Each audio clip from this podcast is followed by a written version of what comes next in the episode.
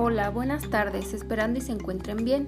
Yo soy Carla Berenice Pérez Flores. Actualmente estoy en el quinto cuatrimestre de Pedagogía en la Universidad de las Culturas, plantel Abasolo.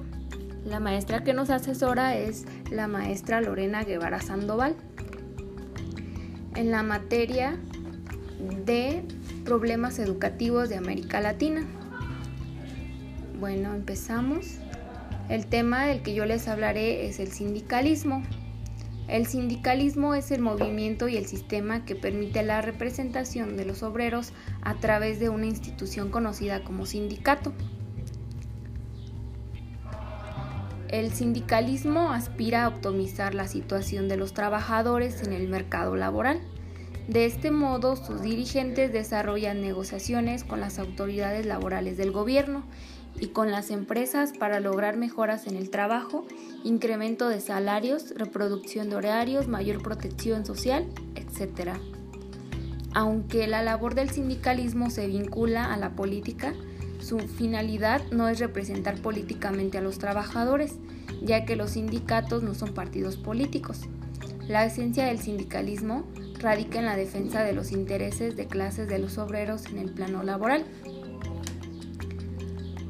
El desarrollo del sindicalismo se vincula a la industrialización en la primera mitad del siglo XIX. Los obreros comenzaron a organizarse para defender sus derechos en las flamantes industrias. Con los años ellos empezaron a seguir múltiples corrientes del sindicalismo. Algunos grupos del sindicalismo son cercanos al poder político y actúan como contención de las protestas obreras proporcionando a los trabajadores mejoras superficiales. Otras vertientes, en cambio, son revolucionarias y combaten al Estado y a los patronales. También es importante que destaquemos a través de la acción del sindicalismo. Los trabajadores suelen decretar paros y huelgas para ejercer presión y lograr respuestas a sus reclamos laborales. En este punto también podemos hablar del sindicalismo revolucionario, una corriente que lo considera una institución fundamental para la protección de los trabajadores frente a los abusos de sus empleadores y del Estado mismo. Por lo general, toda corriente sindical radicada que se encuentra opuesta al sistema parlamentario democrático y en ciertas ocasiones en la sujeción de los empleados, una considera dentro del grupo al sindicalismo revolucionario. Uno de los rasgos más destacados de este defiende la autonomía de la liberación de los trabajadores, según se manifiesta en el lema de la Asociación Internacional de Trabajadores, según el cual deben de ser ellos mismos los únicos artífices de su lucha. Pero, ¿qué es un sindicato? La ley federal nos dice en el artículo 356, indican lo siguiente el sindicato es la asociación de trabajadores o patrones constituida para el estudio de mejoramiento y defensa de sus respectivos intereses. Tanto los trabajadores como los patrones tienen el derecho de crear sus propios sindicatos. Por ello existen sindicatos exclusivos de trabajadores y sindicatos de patrones.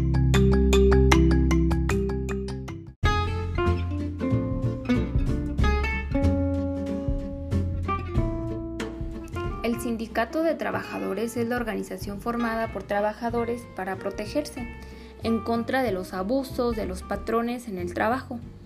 La finalidad que tienen es de mejorar sus condiciones de trabajo mediante la negociación colectiva.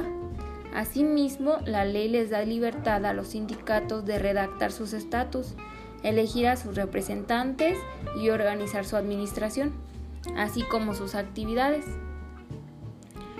Pero, ¿cuál es la clasificación de estos sindicatos? En la Ley Federal del Trabajo, en el artículo 360, se proporciona una clasificación de los sindicatos de trabajadores según su naturaleza.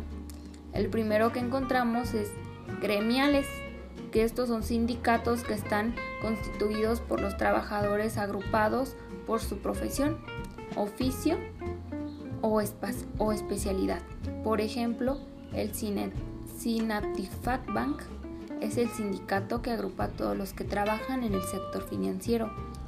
El número 2 es de empresa, está constituido por trabajadores de una misma empresa, por ejemplo, la empresa de Sabritas, que produce botanas en México, cuenta con un sindicato de trabajadores de la empresa de Sabritas. El número 3 son las industriales, está constituido por trabajadores que laboran en una o varias empresas de la misma rama industrial, por ejemplo, el Sindicato de la Industria de la Transformación por Estado, que agrupa empresas del sector industrial metálico química de fabricantes de productos para la, para la construcción, industria del papel y cartón, sector automotriz, entre otros. Después sigue los nacionales de industria. Estos están formados por trabajadores que laboran en empresas de la misma rama industrial, ubicadas en varios estados. Por ejemplo, el Sindicato Nacional de los Trabajadores de la Construcción, Terraceros. El siguiente es de oficios, varios.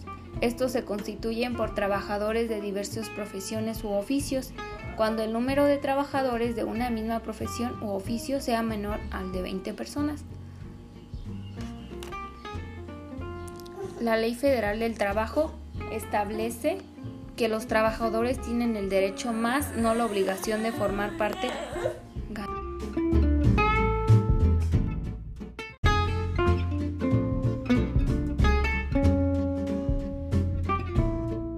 por lo que es una presentación que no siempre se cumple, por no ser obligatoria.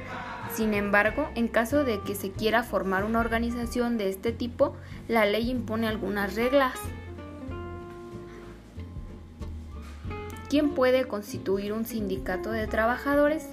De acuerdo con la ley, los trabajadores que formen el sindicato deben de ser mayores de 15 años, deberán ser al menos 20 trabajadores en servicio activo, no pueden ser trabajadores de confianza. Los trabajadores que están dispuestos a formar parte del sindicato tienen el derecho de elegir libremente a quienes los van a representar dentro del sindicato por medio de asambleas, ya que ellos son los que se defenderán los intereses de los trabajadores. Asimismo, los asociados de los sindicatos tendrán la libertad y el derecho de redactar los estatus a los que se sujetará el sindicato. La ley en su artículo 371 nos habla de los estatus de cada sindicato deben definir y que estos son el nombre del sindicato, el domicilio, objeto del sindicato, la duración, las condiciones para admitir a nuevos miembros, obligaciones y derechos de los asociados al sindicato, motivos de expulsión y correcciones disciplinarias, procedimiento para convasión o asamblea, periodos de celebración de ordinarios, procedimientos para la elección de la directiva y número de los miembros, normas para la administración del patrimonio del sindicato, formas de pago y monto de las cuotas sindicales, periodo de redicción de las cuentas, así como sanciones en caso de incumplimiento. Pasos a seguir para formar un sindicato. El número uno, pues es buscar trabajadores dispuestos a asociarse al sindicato dentro de la empresa hay trabajadores que conocen los beneficios de pertenecer a un sindicato. El número dos es determinar el tipo de sindicato que se formará si ya tienen trabajadores en la misma empresa o de diferentes empresas, pero misma profesión dispuestos a formar parte del sindicato. Es necesario definir el tipo de sindicato que se formará de acuerdo con las características de la profesión de los trabajadores. Si pertenecen a una o varias empresas, si pertenecen a solo un sector o si los trabajadores desempeñan diversos oficios. La número 3 es reunir el mínimo número de trabajadores para formar un sindicato, así que el trabajador activista que promueve la formación de un sindicato deberá de reunir al menos 20 trabajadores mayores de 15 años dispuestos y deseosos en organizarse para formar un sindicato. El paso 4 preparar y celebrar a la Asamblea Constitutiva. Ahora lo más importante es prepararse para la Asamblea de la Agrupación de los Trabajadores, que se llamará Asamblea Constitutiva por durante esta sesión constituiría el Sindicato de Trabajadores. Y por último tenemos el registro oficial del sindicato.